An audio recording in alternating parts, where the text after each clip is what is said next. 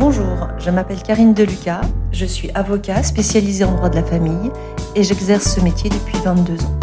Je suis passionnée par mon métier et j'ai décidé par ce podcast de vous transmettre le maximum d'informations, que ce soit sur le plan juridique, mais également sur l'aspect plus psychologique de la séparation et du divorce. Je vais m'efforcer d'être le plus claire, transparente et honnête sur l'ensemble de ces points. Je vous dirai peut-être ce que votre avocat n'ose pas vous dire, en toute sincérité et toute franchise, sur ces différents aspects. Je vous souhaite une bonne écoute. Pour cet épisode 59, nous allons parler d'adoption. Souvent, les, clients ont des informations assez euh, éparses ou confuses sur l'adoption et ne savent pas d'ailleurs que l'avocat intervient également dans des situations d'adoption. Pour ma part, euh, ce sont des démarches euh, que j'effectue auprès du juge sous deux aspects. Il y a deux types d'adoptions différentes dont je souhaiterais vous parler aujourd'hui. On a donc d'un côté l'adoption plénière et en face l'adoption simple. Ce sont deux adoptions complètement différentes et je vais faire la distinction sachant que les cas les plus fréquents euh, dans lesquels j'interviens, il s'agit des adoptions simples.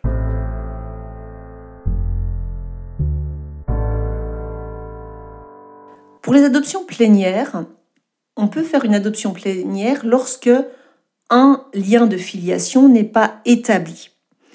Donc dans ce cadre-là, imaginons euh, un enfant qui est reconnu uniquement par sa mère et qu'une adoption plénière souhaiterait être faite par euh, un autre parent, qui peut être un homme ou une femme d'ailleurs, il est possible de faire une demande d'adoption plénière. Ce qui veut dire que l'autre parent deviendra intégralement parent de l'enfant. Donc ça, ce sont les cas où il n'y a pas de lien de filiation précédemment établi. On peut envisager une adoption plénière. Les cas les plus fréquents dans lesquels j'interviens, il s'agit des adoptions simples. Alors je vous donne le contexte qui est le contexte le plus fréquent notamment euh, depuis ces dernières années où les divorces augmentent et les familles recomposées également augmentent. Et je vais d'ailleurs parler de... Enfin, ce sont des très belles histoires, ces, adoptions simples.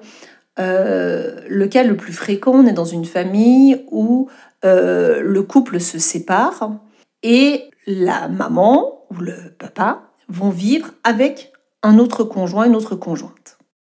Et donc va se créer un lien d'affection souvent assez fort avec ce beau-père, cette belle-mère. Et donc, c'est souvent au moment de la majorité, parce qu'au moment de la majorité, on n'a pas besoin de demander l'accord de l'autre parent. Ce beau-père ou cette belle-mère va demander à adopter cet enfant qu'elle a élevé comme le sien. Et pourquoi on passe par une adoption simple? Parce que ça répond finalement souvent à une réalité. C'est-à-dire cet enfant, il a été reconnu par deux parents, il y a bien un père et une mère. Et pour autant, ce beau-père souhaite faire cette adoption simple, c'est-à-dire que ça n'enlève pas le premier lien de filiation, on rajoute un lien de filiation. C'est ça qu'il faut comprendre avec l'adoption simple, c'est que ça n'enlève en rien le premier lien de filiation. On vient juste rajouter un nouveau lien qui correspond à une réalité. Moi, lorsque j'interviens, comment est-ce que ça se passe? Tout d'abord, il faut rencontrer un notaire parce que c'est le notaire qui va recevoir ce qu'on appelle les consentements, qui va recevoir le consentement à l'adoption simple de l'adoptant et de l'adopté. Moi, par la suite, je prépare une requête auprès du juge et j'accompagne l'adoptant et l'adopté devant le juge pour euh, plaider le dossier. Parce qu'en fait, on doit justifier une adoption. C'est-à-dire qu'on ne peut pas simplement dire, bah voilà, on veut faire une adoption simple. Euh, il faut le justifier par un lien affectif. Donc c'est là où on explique le temps qui ont été passés entre l'adoptant et l'adopté qui vient justifier qu'on vient concrétiser un lien affectif. Parce que, euh, vous allez me dire, mais pourquoi faire une adoption euh, Parce que, effectivement, il y a des conséquences financières à l'adoption. Mais le juge ne veut pas que ce soit la seule motivation. Il veut être certain qu'il y a bien un lien affectif qui a été créé entre l'adoptant et l'adopté. Donc, lorsqu'on a fait cette démonstration auprès du juge, donc on le note la requête et puis on le plaide, on l'explique à l'audience quel est le lien entre ces deux personnes qui justifie cette adoption. Euh, mon travail est également d'expliquer, et ça on l'explique en amont, quelles sont les conséquences de cette adoption. Parce que l'adoption simple a des conséquences. C'est-à-dire que on rentre dans des droits et des devoirs quelque part qui vont peser sur euh, l'adopté. Celui qui va être euh, adopté, donc, et, l'adoptant également, aura lui-même des obligations. Alors on va prendre les obligations de l'un et les obligations de l'autre pour que vous compreniez. Donc un beau-père va adopter euh, un enfant, l'enfant de sa compagne. Imaginons que cet enfant fasse encore des études. Eh bien, ce beau-père à partir du moment où l'adoption simple sera prononcée, il aura des obligations alimentaires auprès de cet enfant. C'est-à-dire que même s'il vient séparer la mère euh, de cet enfant, euh, il peut, on peut lui demander une pension alimentaire pour l'entretien, l'éducation, pour les études de cet enfant.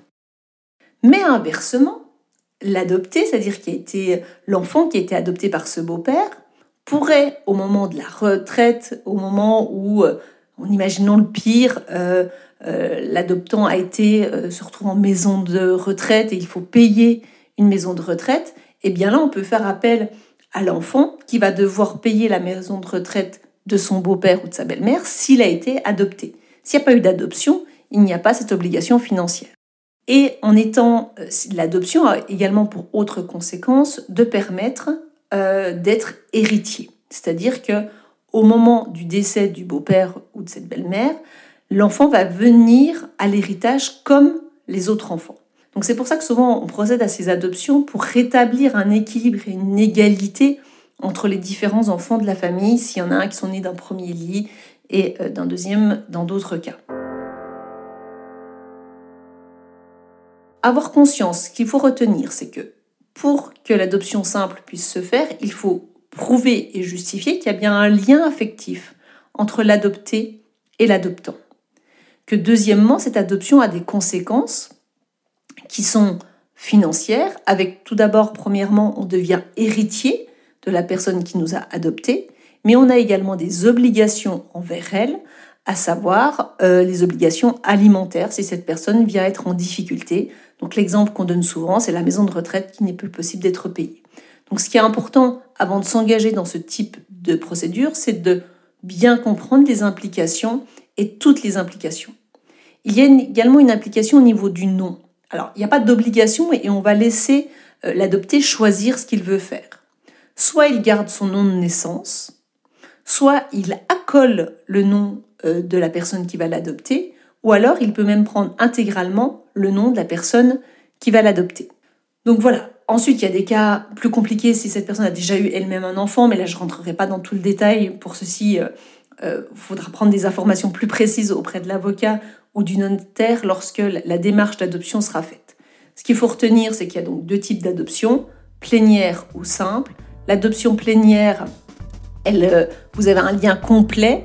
L'adoption simple, on maintient le lien de filiation d'origine. C'est un lien qui vient se rajouter euh, mais qui n'enlève pas le premier lien de, filiation. Et euh, bien important donc de justifier un lien affectif et d'avoir conscience de toutes les conséquences financières d'une telle démarche. Donc n'hésitez pas si vous avez d'autres questions sur ce sujet à nous adresser éventuellement un mail à l'adresse avocat@carinedeluca.fr.